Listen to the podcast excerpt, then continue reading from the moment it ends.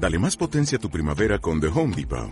Obtén una potencia similar a la de la gasolina para podar, recortar y soplar con el sistema OnePlus de 18 voltios de Ryobi desde solo 89 dólares. Potencia para podar un tercio de un acre con una carga. Potencia para recortar el césped que dura hasta dos horas. Y fuerza de soplado de 110 millas por hora. Todo con una batería intercambiable. Llévate el sistema inalámbrico OnePlus de 18 voltios de Ryobi. Solo en The Home Depot. Haces más. Logras más.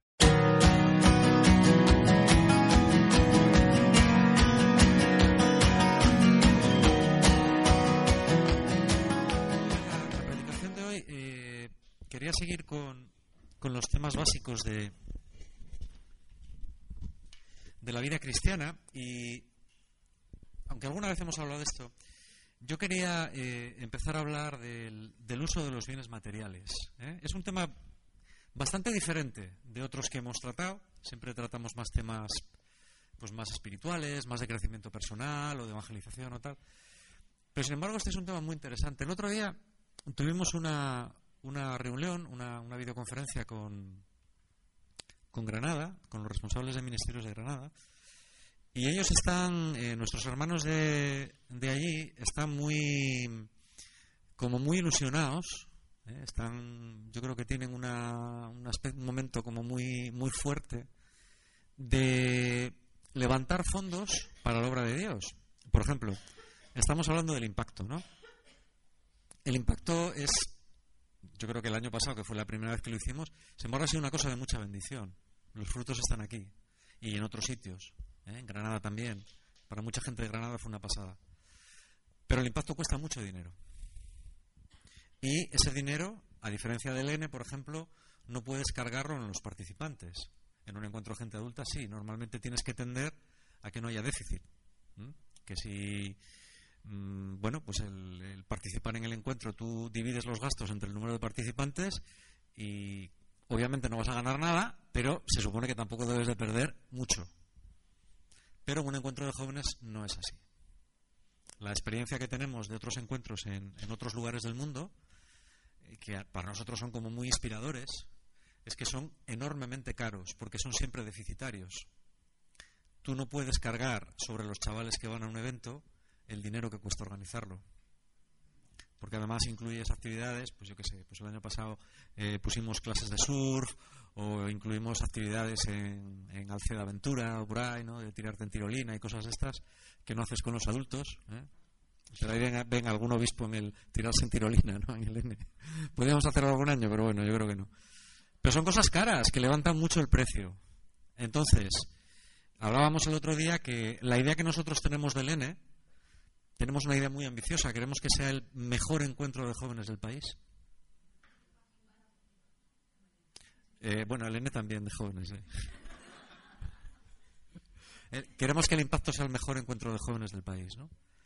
Queremos hacer una cosa grande, muy bien hecha, muy profesional, pero eso cuesta dinero. Y ellos decían, bueno, ¿cómo podemos conseguir ese dinero? ¿Ese dinero tiene que salir de la comunidad o puede salir de otros sitios, ¿no? Y eso nos llevó a un, fue una reunión muy interesante. A mí me gustó mucho lo que, lo que estuvimos hablando, ¿no? Con ellos y, y bueno. Yo ya tenía en, la, en mente eh, tratar este tema, pero después de la reunión del, del miércoles eh, se me hizo como más claro, ¿no? Entonces, yo ahora quiero dar una serie de principios básicos de lo que significa el dinero en el reino de Dios, del, del significado que tiene. Luego ya veremos más aplicaciones concretas de cómo se puede hacer en la práctica. Pero primero es importante que todos tengamos muy claro cómo es la pasta en el reino de Dios. ¿Cuáles son los principios que rigen el manejo del dinero en el reino de Dios? ¿Vale? Bueno, lo primero es que el dinero no forma algo separado del resto de la vida. El dinero, o sea, tú no puedes decir, mi vida cristiana es mi oración, eh, mi familia, mi comunidad, mi dinero.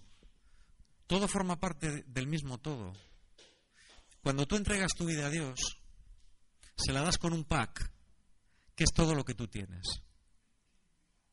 Esto es importante tenerlo en cuenta. Tú no le das a Dios un cacho de tu vida y le dices, mira Dios, yo te entrego mmm, los viernes de 8 a 10 te entrego los domingos mm, en misa de once y media a doce y cuarto y te entrego mm, dos retiros al año. Eso no es así. Cuando tú entregas tu vida a Dios, lo entregas todo. Eso incluye tus relaciones, incluye tu familia, incluye tus amistades e incluye también la pasta que tienes. Porque esos son todos aspectos de tu vida. Y ni uno es más importante que el otro. Cuando tú entregas tu vida a Dios, se lo entregas todo. Y Dios te lo devuelve, normalmente. ¿Eh? No te dice, pues ahora abandona tu familia, normalmente. O coge todo el dinero que tienes en el banco y dáselo a los pobres, normalmente. Por ejemplo, alguna gente sí que se lo ha pedido, alguna gente. Normalmente Dios te lo vuelve a, a ti otra vez. Te dice, muy bien, me lo has dado todo. Yo te lo devuelvo, pero es mío. Es mío.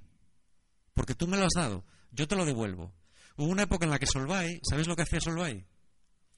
Solvay compraba todos los praos que había alrededor, todos los praos que se vendían en Barreda y en Polanco y en los pueblos alrededor. Los compraba.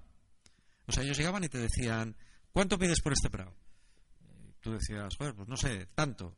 Y entonces Solvay te decía, ¿vale? Te lo compro por lo que tú pides o por un poco menos, y te lo devuelvo. No lo quiero.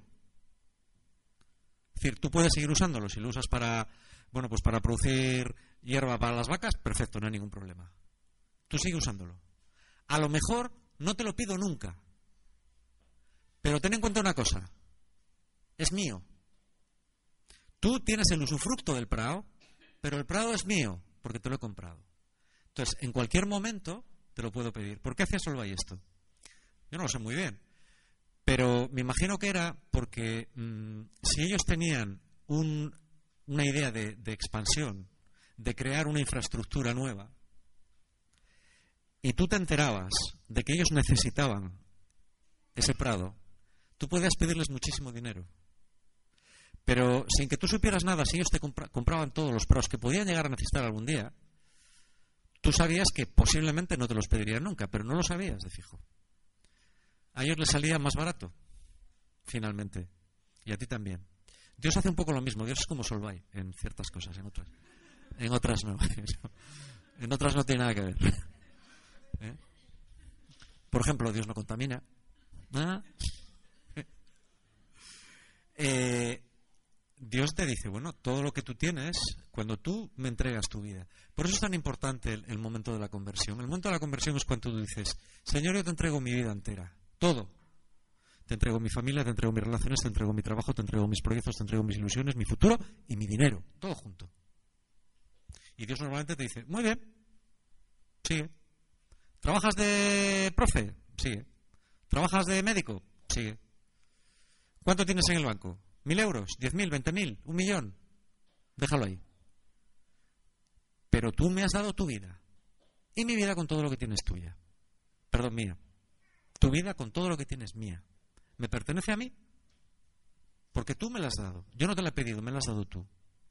Para que yo salve tu vida con todo lo que tiene. Bueno, pues el dinero no es más que un aspecto de esos. Uno más. No es ni más importante ni menos importante, es uno más. Pero no podemos separarle de los demás. Porque si le separamos de los demás, nuestra vida espiritual va a crecer coja. Siempre que hay un aspecto que aislamos y que decimos, Señor, te entrego mi vida entera menos esto, este poquitín.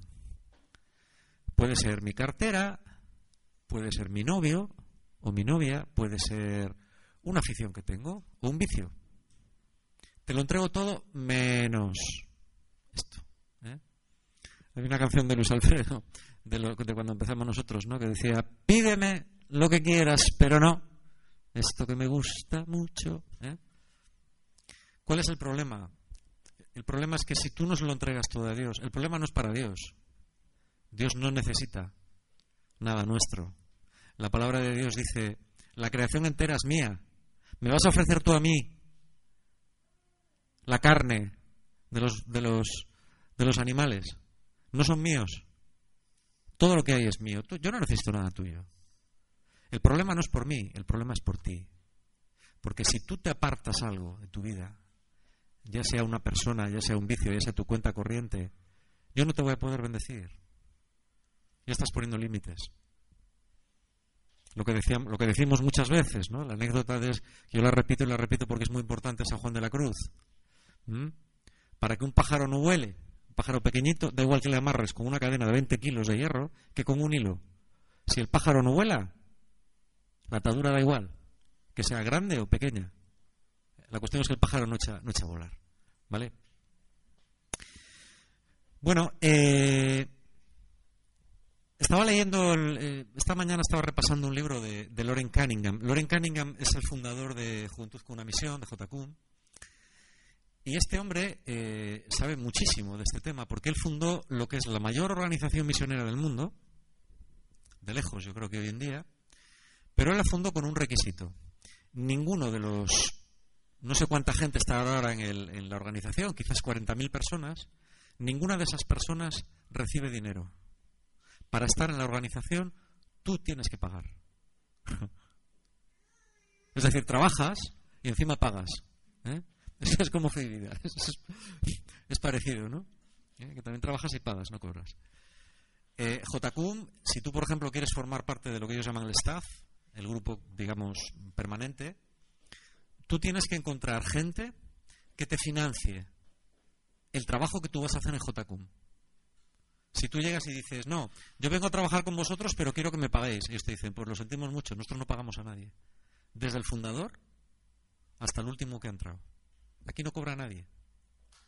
Si tú quieres trabajar con nosotros, pide que Dios te bendiga y te dé apoyos. Esta gente sabe un montón de esto. ¿eh?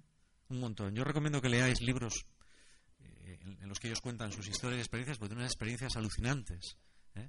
cuando tú llevas como el fundador, pues ellos empezaron en 1960, llevas 55 años viviendo así, aprendes mucho.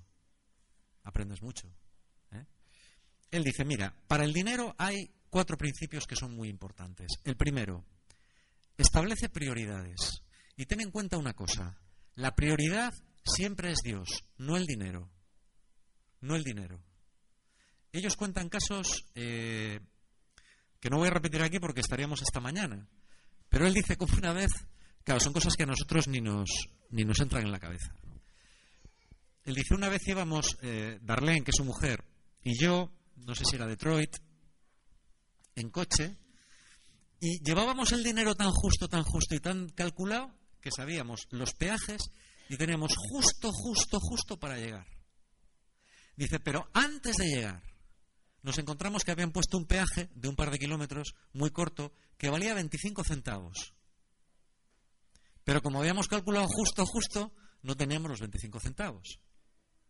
25 centavos de dólar. Dice, dice, bueno, ¿y ahora qué hacemos? Pues nos pusimos a orar. Lo típico, ¿no? Eh, yo creo que antes del peaje, yo creo que se apartaron y se pusieron a orar. Allí. Claro, es una situación muy incómoda, porque en un peaje, como no tengas dinero, no puedes pasar, pero tampoco puedes dar la vuelta. O sea, no puedes ir en dirección contraria. ¿eh? Bueno, puedes abandonar el coche y salir Huir, ¿no? Pero claro, también, o sea, eh, decir, no, es que no tenemos 25 centavos para seguir. Dice, miramos todos los bolsillos, la cartera, los pantalones, todos los bolsos, todo, nada, nada, nada. Dice, oye, y de pronto yo tuve como una, como una cuestión, o sea, como, una especie de revelación. Le dije, Darlene, Darlene, abre la puerta derecha atrás del coche. Dice, ahí, entre la puerta y el asiento, había una moneda de 25 centavos. Dice, ¿qué moneda más bonita? Dice, es la moneda de 25 centavos más bonita que he visto en mi vida. ¿eh? Y es así. Dice, nosotros estamos hartos de que nos pasen cosas así. Claro, es, difícil. ¿eh? O sea, eh, yo creo que vivir así es, es, complicado. Uno tiene que tener un llamado muy especial de Dios para vivir hasta ese límite. Y para seguir viviendo, él, él cuenta que no hace mucho tiempo todavía, ellos son dos ancianos ya, son gente de setenta y pico años, Darlene, su mujer, tenía que ir con unas amigas a comer un McDonald's, a comerse una hamburguesa, y dice, y bueno, pues dio la casualidad de que ese día justamente no teníamos nada, nada de nada. Anduvo mirando por los cajones y no había ni un par de dólares para ir a comer a McDonald's. Nada, ni en la cuenta corriente, ni en nada. Y ojo, Dios ser el líder de una organización mundial, haber recibido un montón de distinciones, haber fundado una universidad multimillonaria, tener 70 años y no poder ir a comprarte una hamburguesa en McDonald's, es muy fuerte. Al final encontró los dos dólares, no sé dónde, pero los encontró. ¿Eh? Es muy fuerte. Sin embargo, esta gente ahora mismo eh, tiene una casa preciosa en Hawái, que es donde ellos viven, desde hace ya tiempo. Hubo mucha gente del mundo que se puso de acuerdo en regalarles una casa para la jubilación y una ranchera, una furgoneta ranchera. Y hasta un señor dijo, Loren, te voy a regalar una piscina, pero este dinero que te voy a dar es para que te hagas una piscina, no puedes usarlo en ninguna otra cosa. Decir, mira, tengo una casa maravillosa en Hawái, con una ranchera y con una piscina. Claro, hay veces que igual no tienes dos dólares para comprarte una hamburguesa. Qué cosa, ¿verdad? Pero él dice, esto te da una gran autoridad a la hora de hablar. Él dice, yo hablo de lo que sé. La prioridad siempre es Dios. Si la prioridad es Dios y Dios te llama a vivir así, Él va a responder a tus necesidades. Pero tienes que tenerlo claro, ¿vale? La segunda, ser responsable con tu trabajo. Si Dios no te llama a vivir por fe, tienes que ser responsable con tu trabajo, porque también dice la palabra de Dios. Pablo la carta a los tesalonicenses dice, el que no trabaje, que no coma. Hay que trabajar. Tú tienes que trabajar bien en un trabajo secular, bien en un trabajo del reino de Dios, lo que sea. Pero tienes que trabajar. Si no trabajas no tienes derecho a la bendición de Dios. Esto es muy importante y tienes que hacer el trabajo bien, tienes que ser responsable. ¿eh? Tú no puedes, eh, no se puede utilizar, decir, no, yo vivo de la providencia cuando en realidad lo que vives es de la vagancia o de la jeta.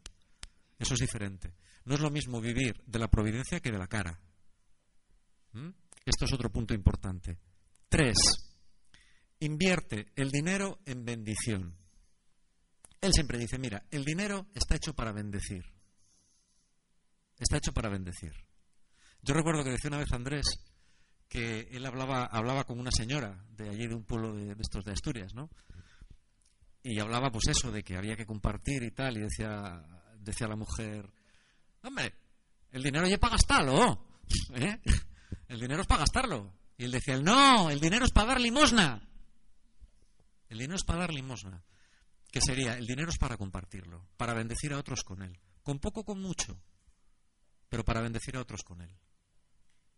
Tú puedes tener 10 euros y decir, estos 10 euros pueden servir para nada, para tenerlos en un cajón, o pueden servir para bendecir a alguien.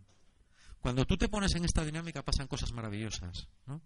Y por último, sé generoso, porque con la medida con la que midas serás medido. Y dice la palabra de Dios también, Dios ama al que da con alegría. Si tú no eres generoso, nunca experimentarás generosidad.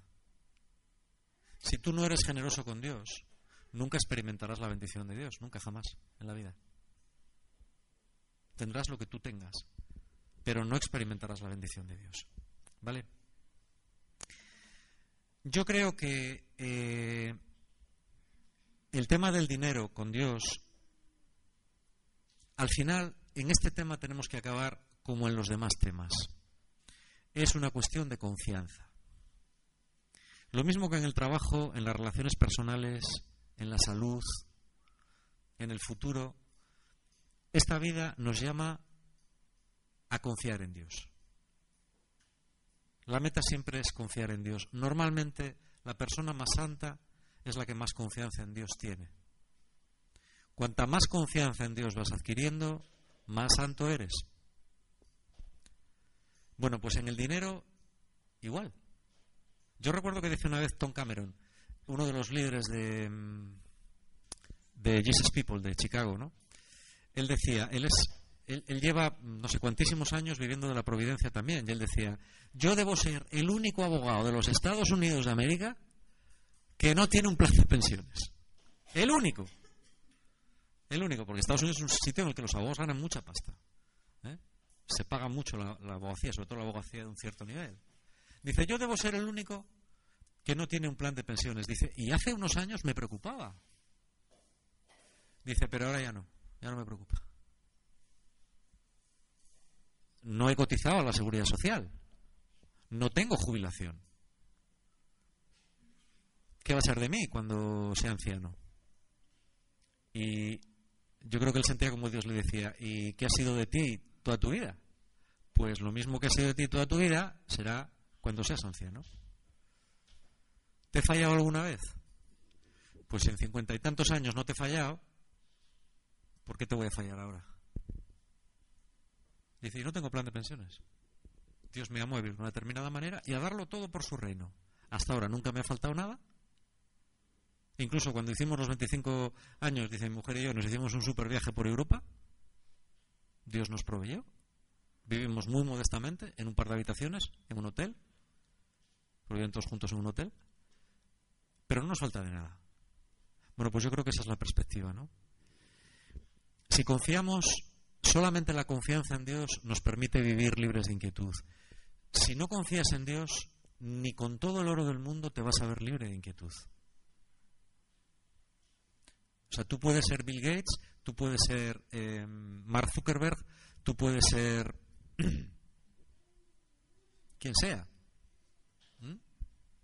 Tú puedes ser el fundador de Apple, puedes llamarte Steve Jobs y un día te dicen que tienes cáncer y que seas el fundador de Apple no te salva del cáncer y a mitad de tu vida, porque este hombre puede haber vivido 30 años más, te tienes que marchar. Y todo el dinero de Apple y toda la fama y todos los contactos no te libran de morir. Como el último mendigo de San Francisco, donde vivía él. Es así. Y esto es una lección importante, ¿eh? Es una lección muy importante. Al final, solo cuando tú confías todas las cosas a Dios, cuando todos los aspectos de tu vida, desde la vida de tus hijos, a tu relación de, matrimonio, de pareja, tus amistades, echarte novio o no echártelo, tener trabajo o no tenerlo, tener papeles o dejarlos de tener, cuando hasta que tú no confías todo en Dios, no puedes ser bendecido. Nunca tendrás paz, aunque tengas todo el oro del mundo. Siempre vivirás con miedo, porque siempre hay cosas que temer.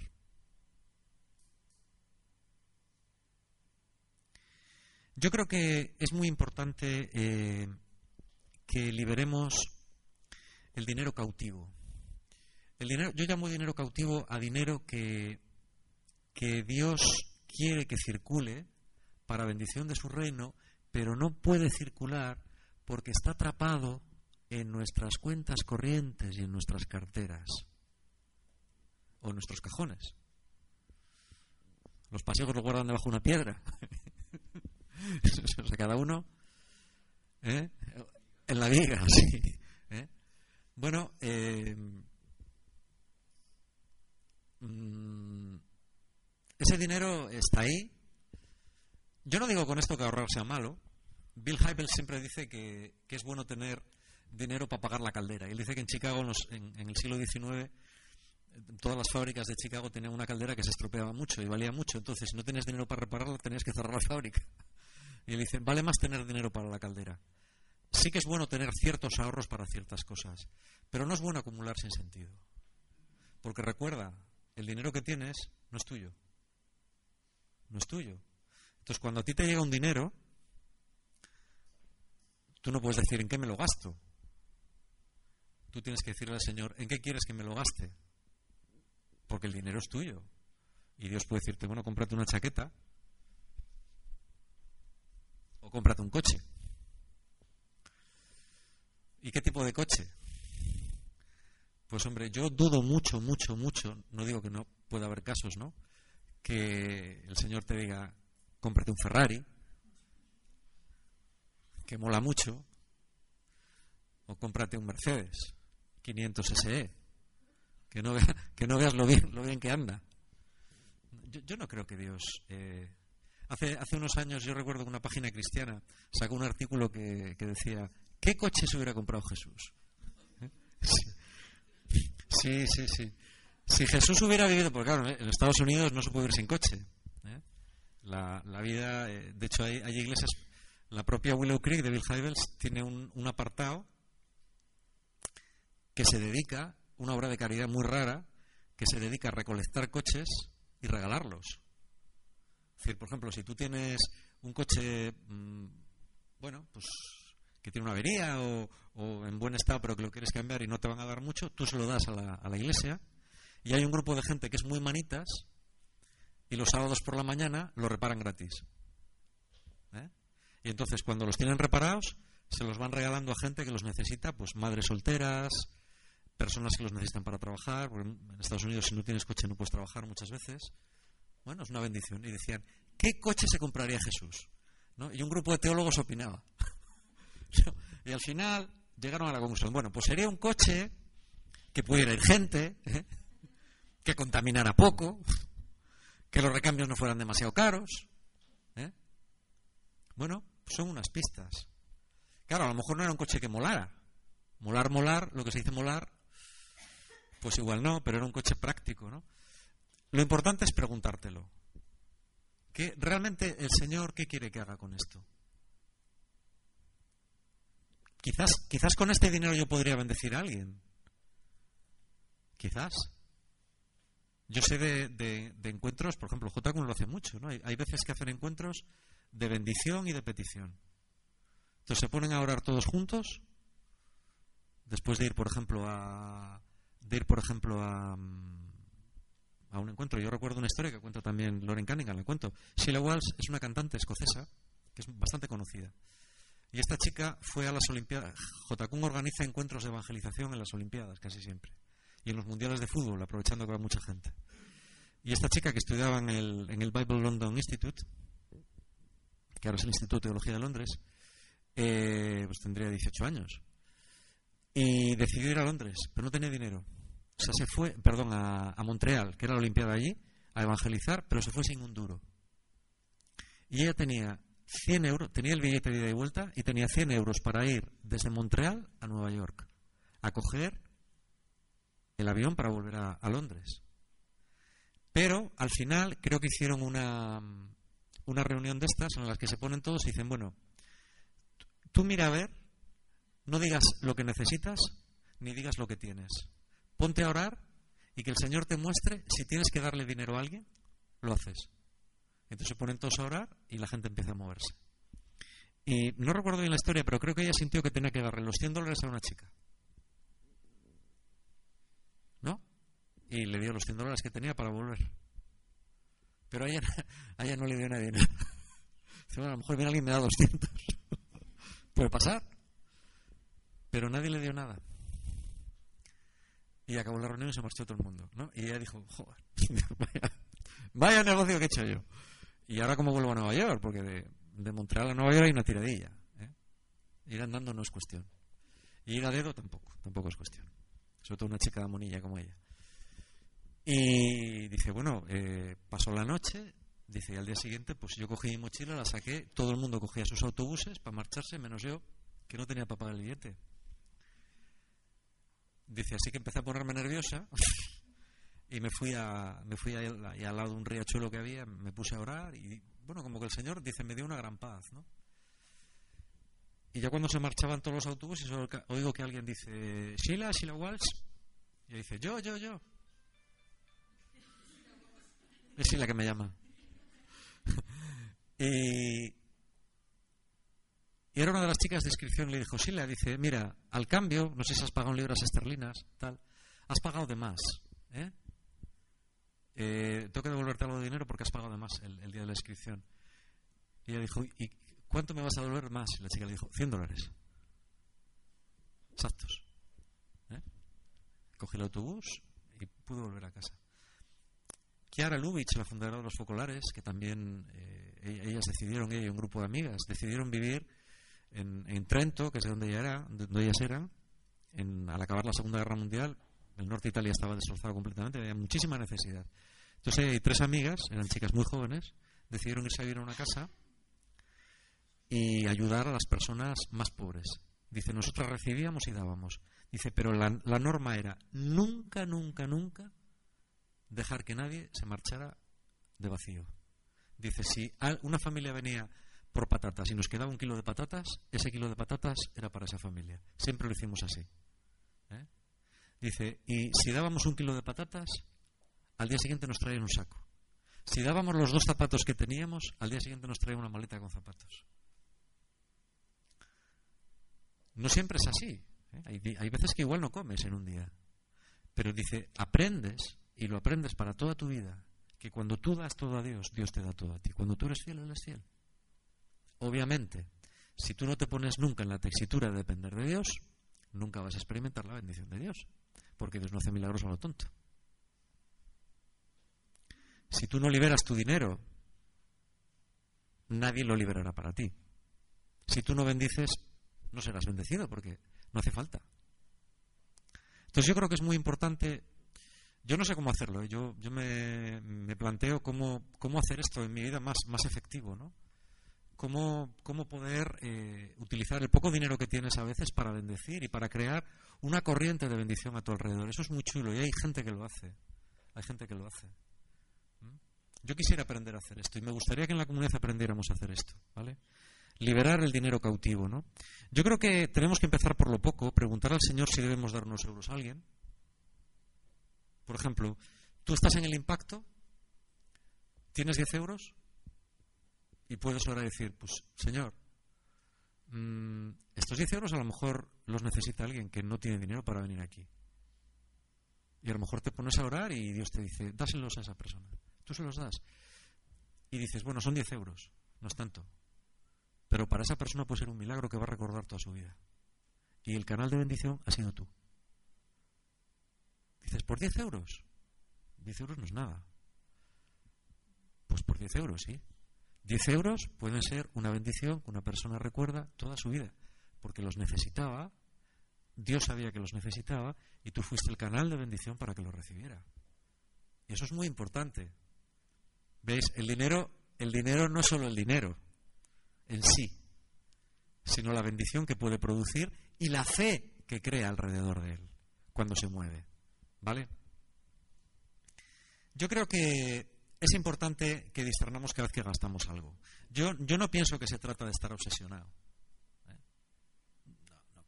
Eh, si, si, si, nos empezamos a plantear el tema de, ay, me compro esto, no me lo compro, lo necesito, no lo necesito, es que igual un pobre lo necesita, yo no creo que ese sea el rollo. Yo, no creo que Jesús vivía así. ¿Eh? A mí no me parece que Jesús viviera en esa dinámica. Yo creo que él veía las cosas como una bendición que le venían y lo mismo que las recibía las daba. Yo creo que nosotros tenemos que hacerlo así, pero no vivir en una esclavitud. Mira, si alguien enterrar un abrigo de pieles, bueno, de pieles no, porque los abrigos de pieles están muy mal. Porque se matan pobres animales para. Bueno, también las botas de cuero, en realidad. Pero los abrigos de pieles son como más así.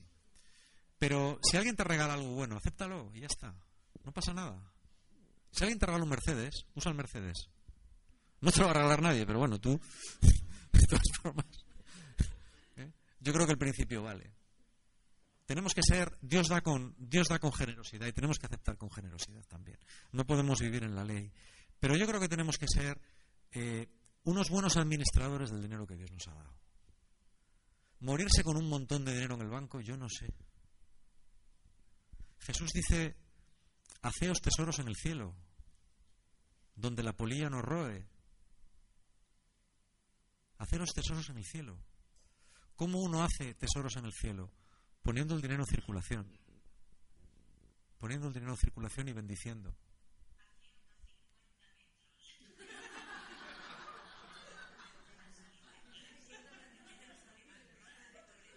No. No creo que sea una señal, yo no sé por qué salta el navegador. Madre mía.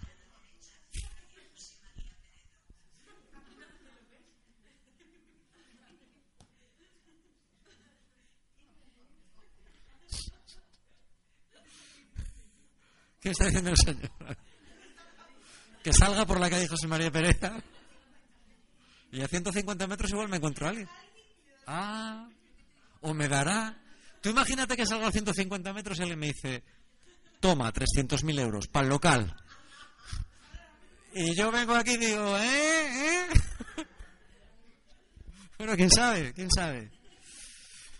Eh, por ejemplo, por ejemplo, a mí se me ocurrió una cosa muy interesante. hay un autor mm, americano Los americanos son muy listos para estas cosas. Él dice que sería muy interesante, por ejemplo, de cara a la misión. Él dice, en vez de crear grandes mm, organizaciones misioneras, ¿no? que recauden mucho dinero y que después manden misioneros a, pues, donde hagan falta, ¿eh?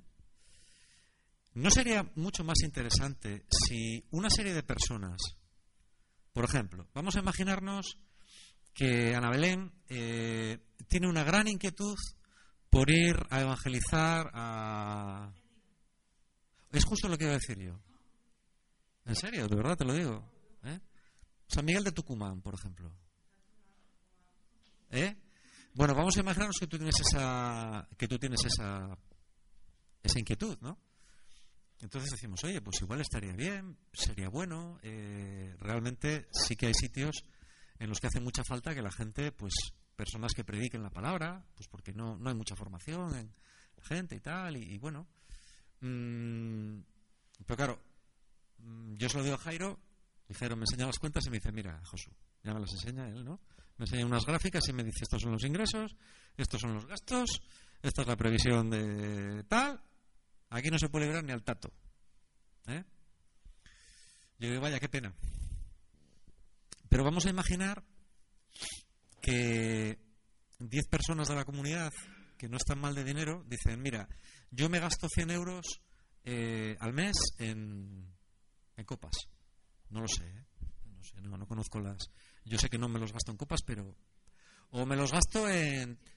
Pero he decidido que ese dinero que me gasto en copas, o que me gasto en ropa que no necesito, te lo voy a dar. Y hay 10 personas.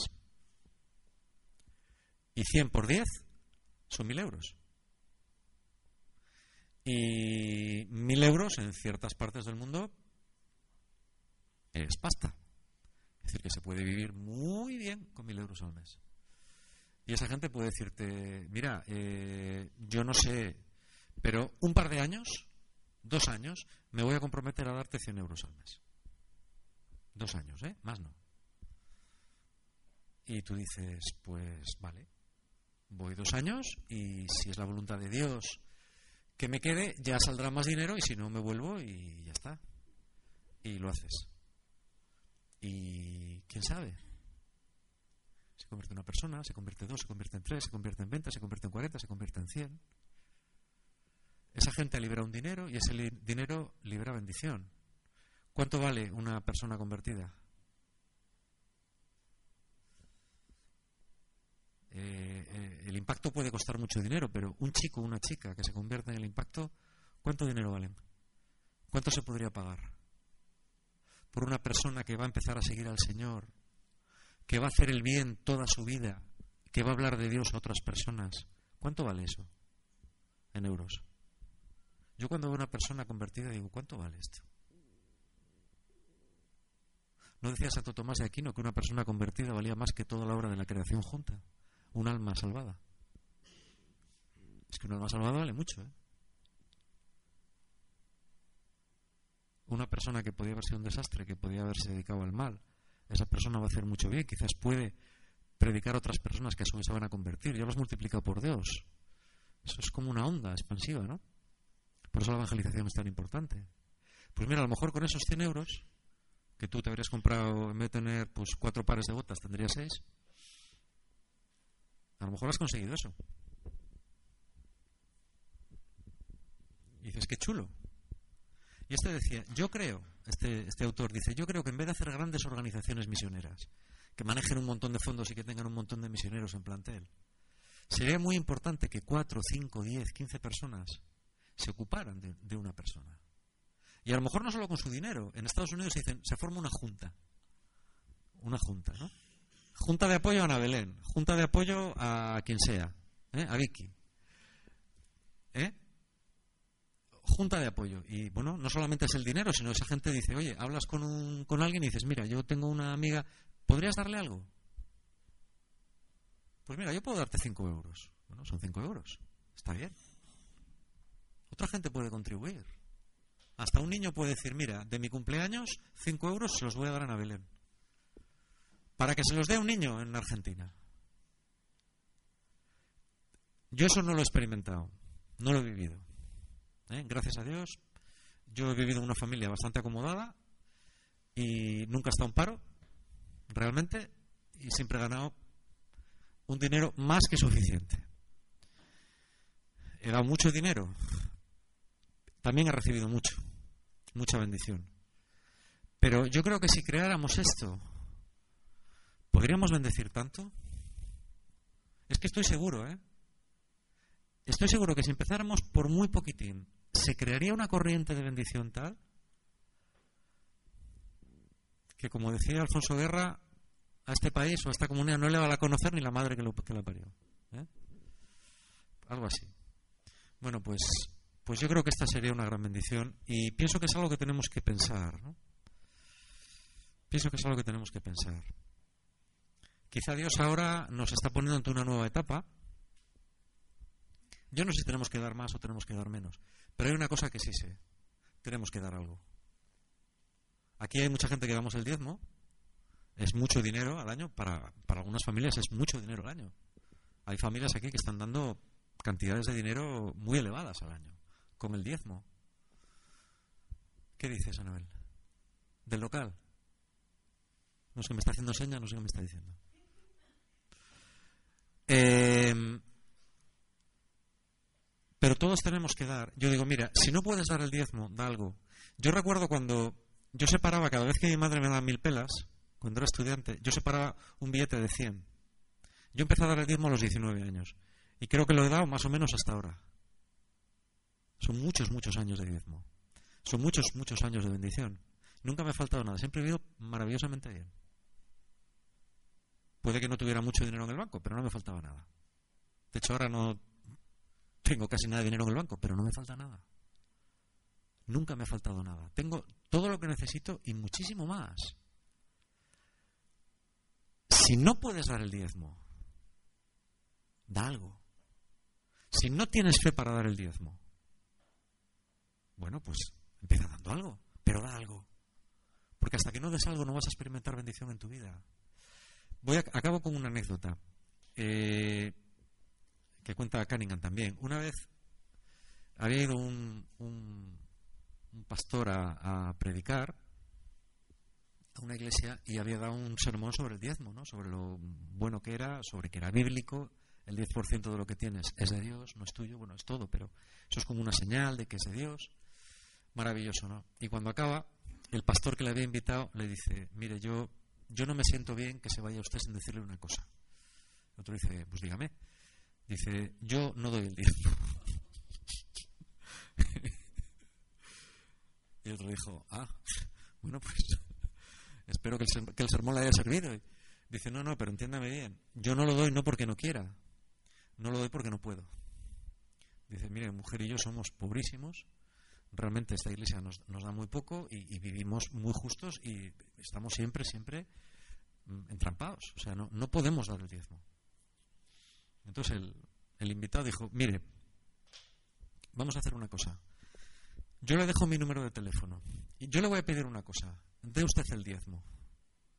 Y a final de cada mes, lo que le falte, por haber dado el diezmo, lo que le falte para cumplir sus gastos, Usted me llama y yo se lo devuelvo sin hacer preguntas. Le voy a dar la cantidad que usted me diga.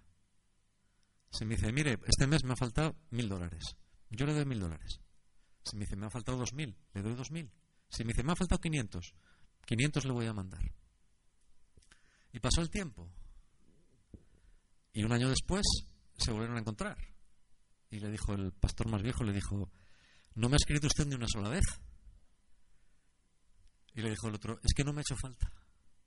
Dice, por vez primera, no sé qué ha pasado, desde que empezamos a dar el diezmo, hemos tenido para cubrir suficientemente nuestros gastos. El otro le dijo, ya lo sabía. Yo ya lo sabía, pero quería que lo experimentara usted.